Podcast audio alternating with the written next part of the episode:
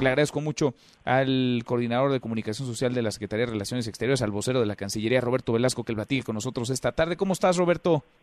Manuel, muy buenas tardes, eh, muy bien y siempre muy agradecido por el espacio para conversar. Al contrario, gracias por platicar con nosotros. Pues eh, en dos partes te diría la conversación. Por un lado, la red consular mexicana, que es enorme, que es grandísima, que es la más grande que cualquier otro país tenga en otro territorio.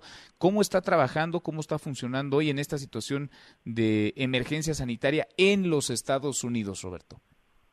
Bueno, Manuel, pues eh, por supuesto hay condiciones muy complejas, porque además, pues evidentemente en Estados Unidos eh, hay una eh, situación crítica en varios estados y ciudades en las cuales están nuestros consulados, como es el caso de Nueva York. Desde hace varias semanas nosotros anunciamos que nuestros consulados, por supuesto, seguirían todas las medidas que se establecieron a nivel local eh, de quedarse en casa, pero de manera remota se está trabajando permanentemente 24 horas al día eh, para atender a nuestra población en Estados Unidos, los mexicanos y mexicanas que están por allá, y eh, adicionalmente también eh, en casos de emergencia se están realizando labores de documentación, obviamente de manera personal, y además los consulados están haciendo pues algunas tareas francamente heroicas. Te pondría el caso del consulado en Los Ángeles, donde se ha hecho un trabajo eh, para apoyar a la población con eh, despensas, incluso eh, el caso de Nueva York, obviamente con el tema, tema de repatriaciones de restos, y, y, así en muchos otros consulados en los cuales cada, cada cónsul con su equipo pues ha hecho grandes esfuerzos para apoyar a, a la gente que está por allá en una situación pues difícil. Sí, porque tenemos paisanos que están literalmente viéndose las negras contra las cuerdas. Reportamos hace unos minutos el dato del desempleo en los Estados Unidos. 30 millones en las últimas seis semanas han pedido apoyo al gobierno norteamericano, pero hay muchos paisanos pues que no están ni siquiera en la estadística oficial, ¿no? Es decir, ni siquiera están en un mercado laboral eh, formal y que tienen semanas, más de un mes ya sin recibir ingresos en una situación muy adversa, muy complicada y quizá también sus familias de este lado de la frontera dependan en buena medida de ellos, del envío de remesas. Sí, por supuesto, la situación económica en Estados Unidos es compleja. Eh, eh, las cifras que se dieron a conocer el día de hoy sobre el desempleo reflejan esto que, que comentas.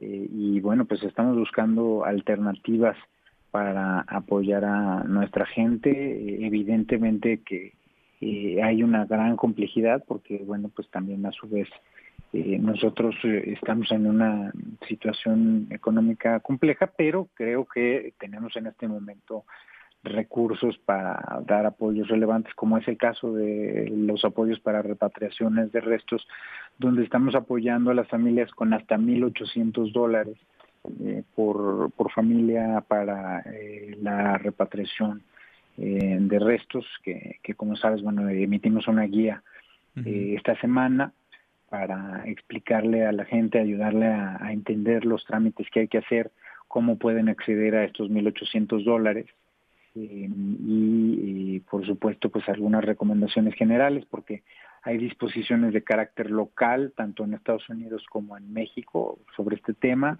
y hay también, por supuesto, limitaciones con las ah, aerolíneas para el transporte. Entonces, una de esas recomendaciones, por ejemplo, pues es eh, la cremación eh, para que se pueda llevar a cabo esta repatriación. Es complejísimo, ¿eh? veía yo esta guía, en efecto, que publicaron ustedes del traslado de restos y de cenizas de mexicanos fallecidos. ¿Cuántos mexicanos han muerto, Roberto, en los, en los Estados Unidos? Quizá no todos eh, sean repatriados a nuestro país, quizá no a todas las familias les, les, eh, les interese traer los restos de vuelta a casa. Algunas familias vivirán ya en la Unión Americana. ¿Cuántos mexicanos han muerto? Eh, efectivamente, no todos nos han solicitado esto eh, pero sí hay un buen número de personas que nos han pedido ayuda eh, y por supuesto pues estamos haciendo todo lo posible por, por apoyar en estos casos.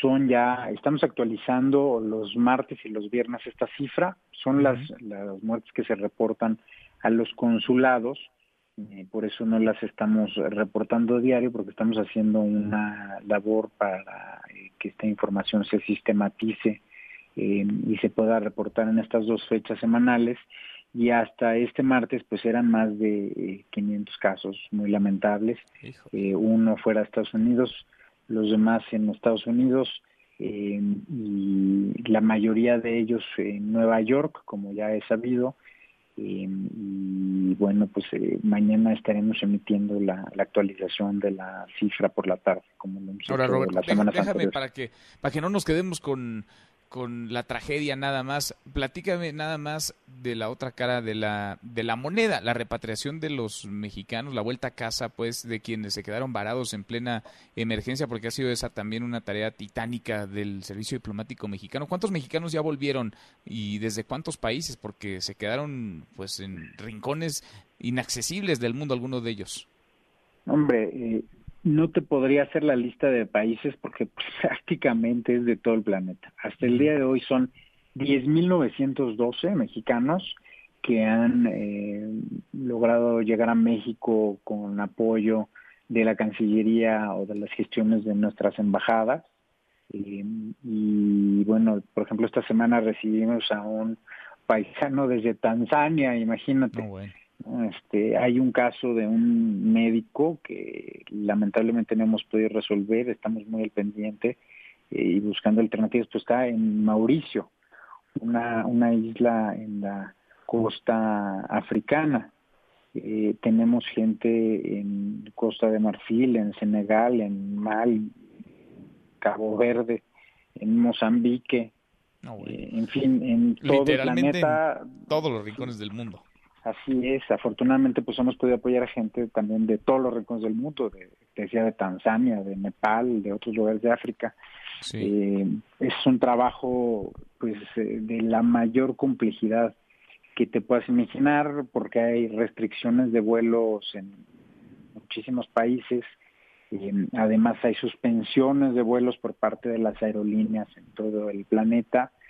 Y bueno pues hay casos en los que para llegar a un destino pues se requieren un montón de permisos de, sobrevuelo, de aterrizaje con un montón de medidas sanitarias.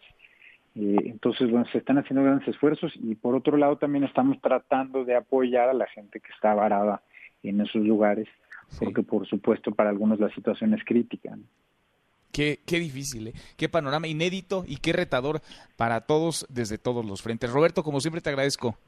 Gracias a ti, Manuel, y excelente tarde. Igual para ti, muy buenas tardes. Mesa para todos.